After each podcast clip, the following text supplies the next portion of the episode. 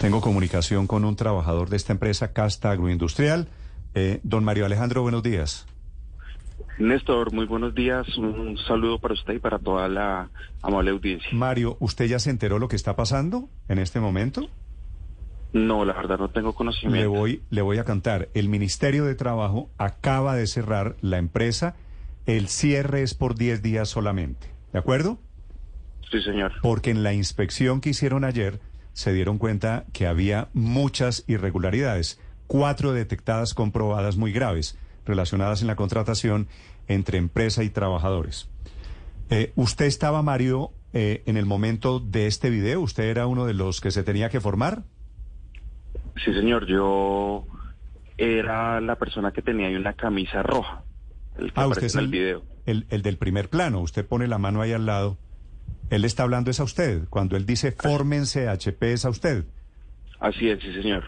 ¿Y qué estaba pasando en ese momento, Mario? Eh, Néstor, pues era un momento, la verdad, muy desconcertante para, pues, para nosotros los, los empleados.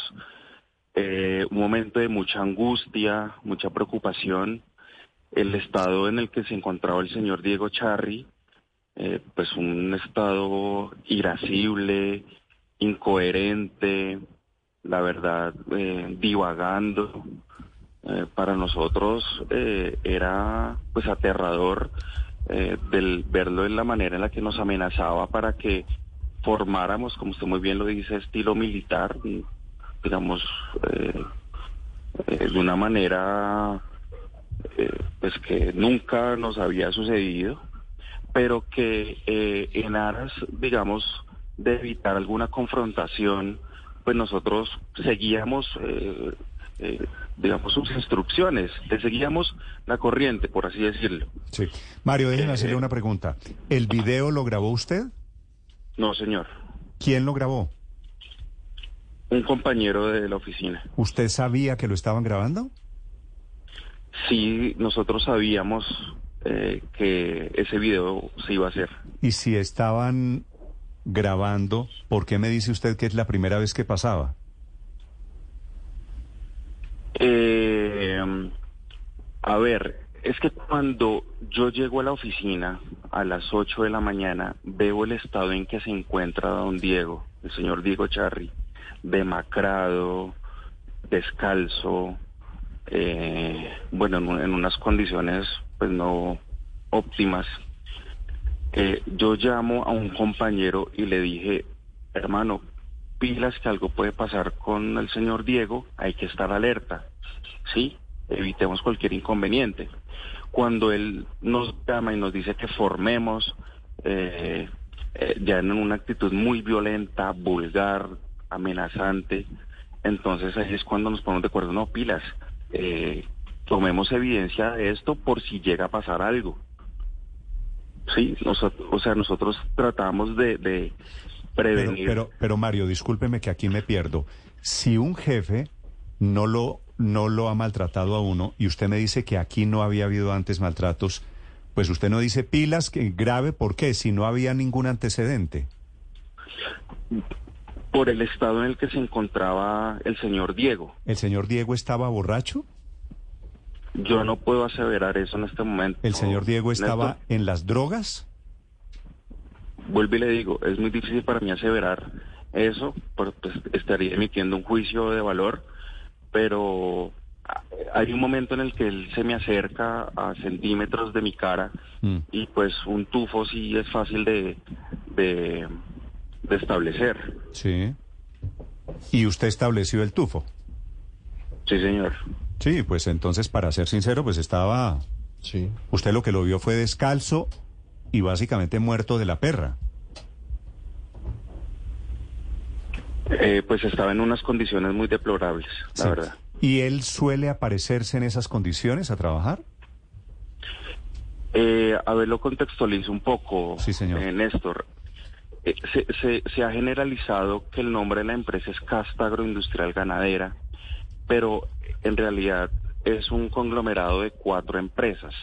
Una de esas empresas se llama Charry Trading, del cual él es eh, también representante legal suplente, pero el centro de operaciones es en Cali. en una planta eh, de producción allá. Mm. Entonces, él permanece el 90% del tiempo es allá en Cali. A las oficinas de acá de Ibagué, él viene pues digamos muy esporádicamente a hacer eh, sus diligencias y, y- y se devuelve a, a la ciudad de Cali. Esto lo que quiere decir es que ustedes se ven más con Gustavo que con Diego. Sí, señor. ¿Y con Gustavo habían tenido algún problema?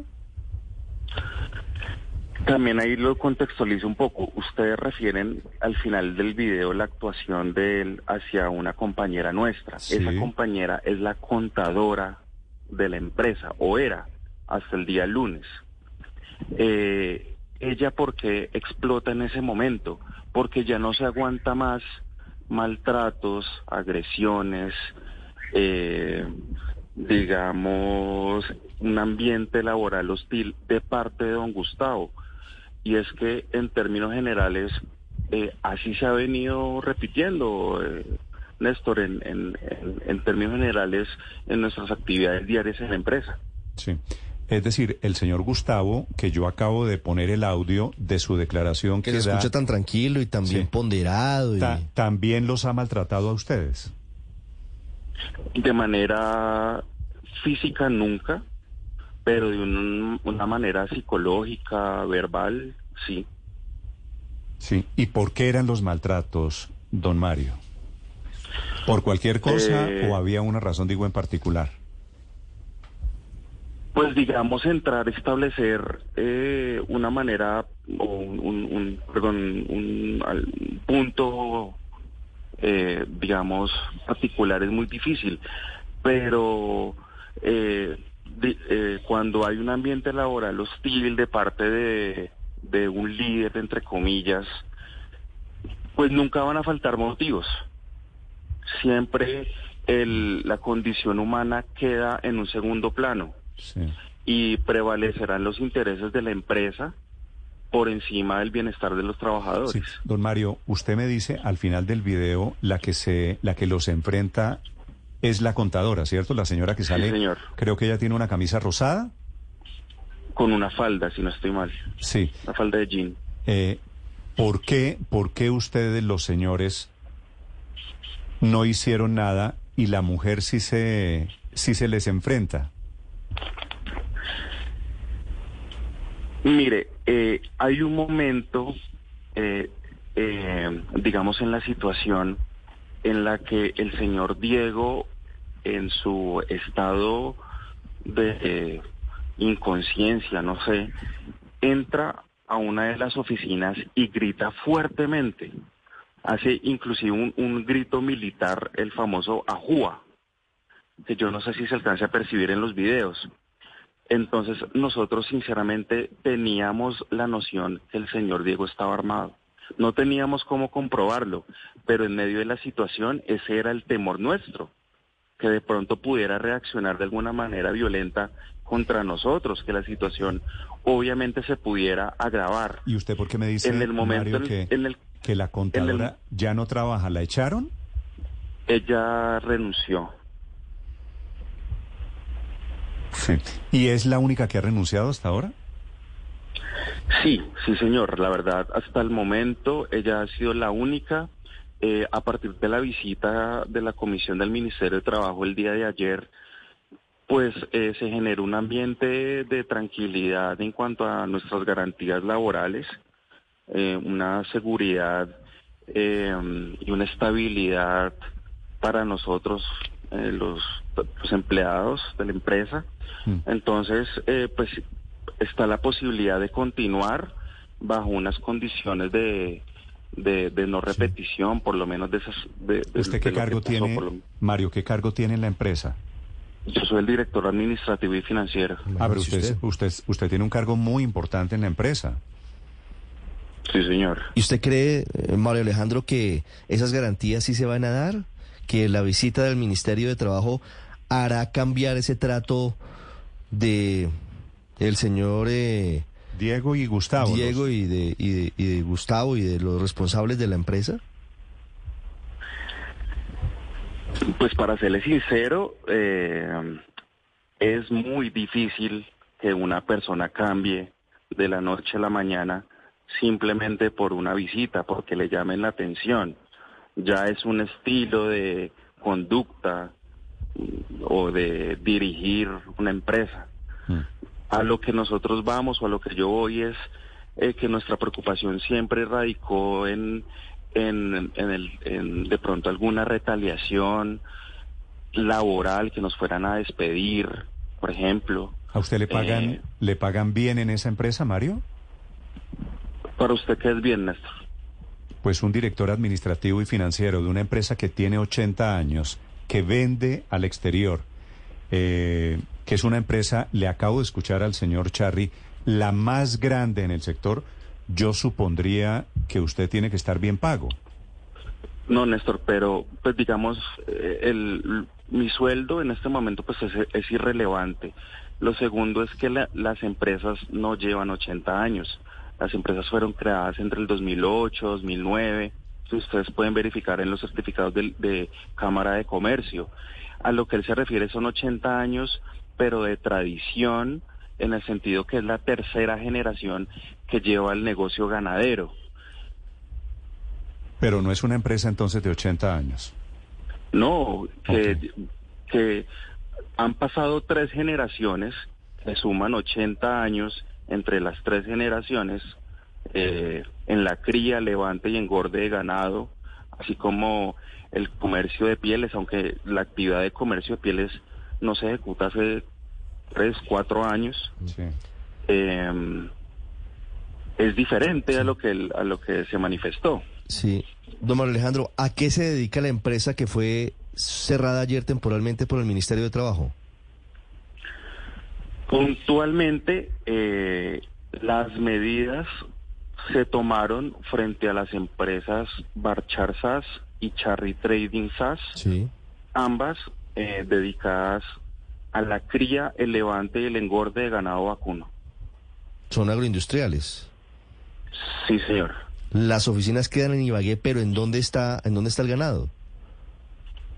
En varias fincas de acá del Tolima. ¿Tienen relación con Cali? Decía alguien que, que ah, tienen actividad comercial en, en el Valle del Cauca también. En el en Pradera hay una una planta de procesamiento de cebo y de desperdicio Mm. animal. Mario, eh, ¿usted tiene esposa e hijos, supongo? Sí, señor. Sí. ¿Y sus planes son seguir trabajando en esta empresa? ¿O este episodio le cambian algo sus planes?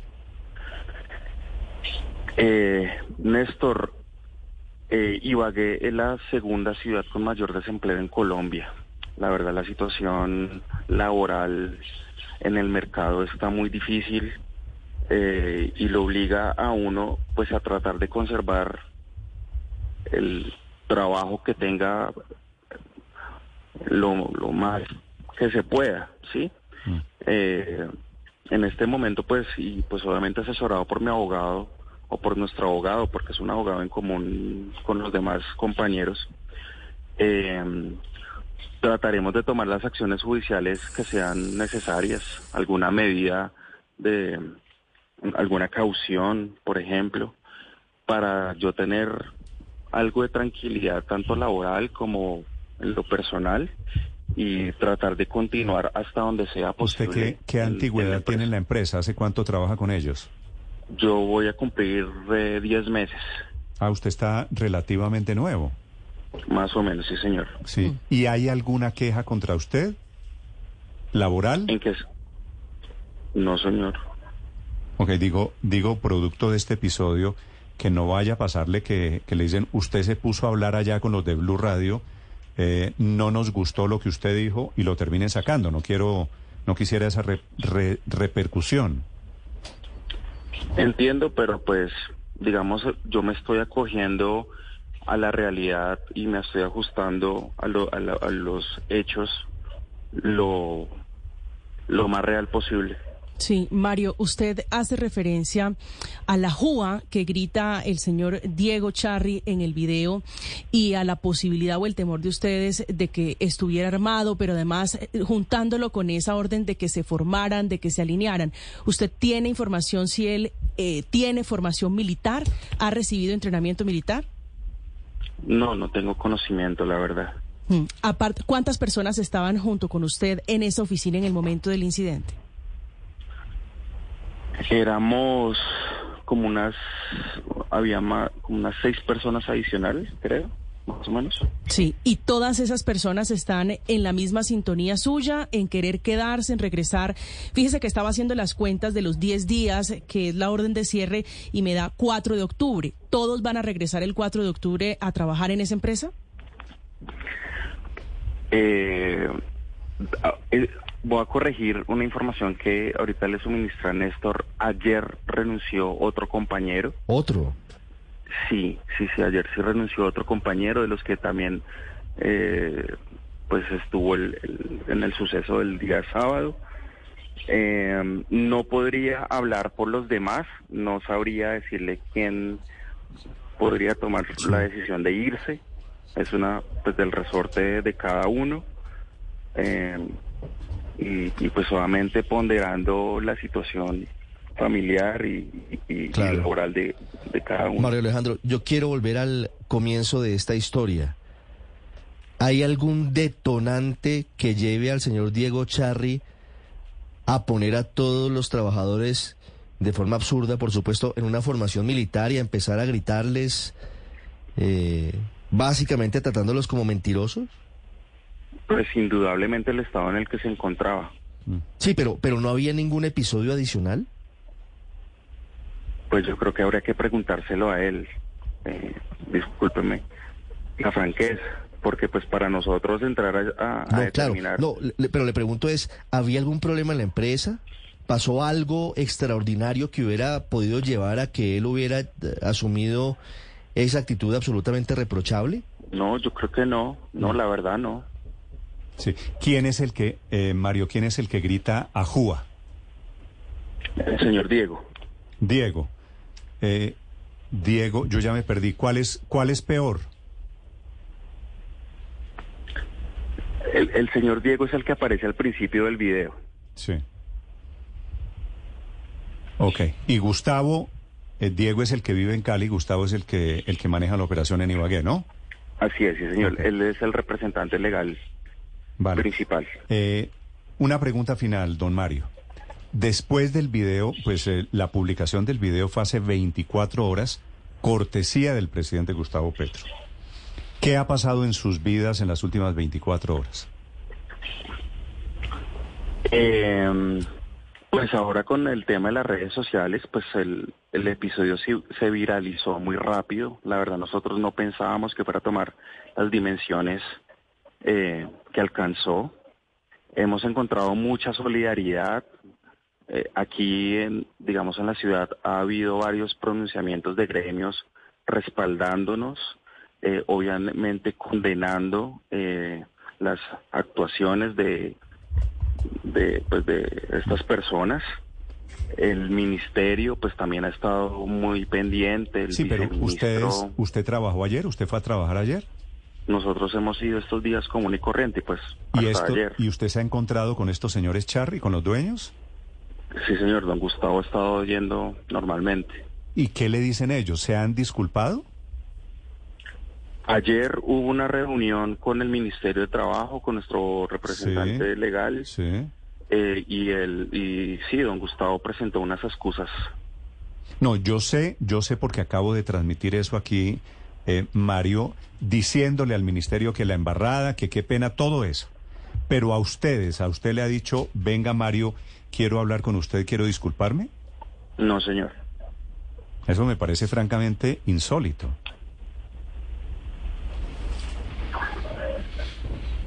Y voy a perder, Mario, le confieso, una apuesta.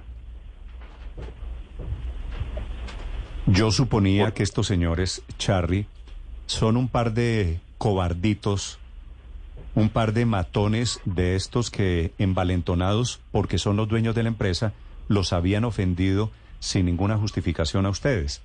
Y pensé que iban a estar mansitos y pensé que a estas alturas ya se debían haber disculpado. Así que me sorprende mucho que no lo hayan hecho.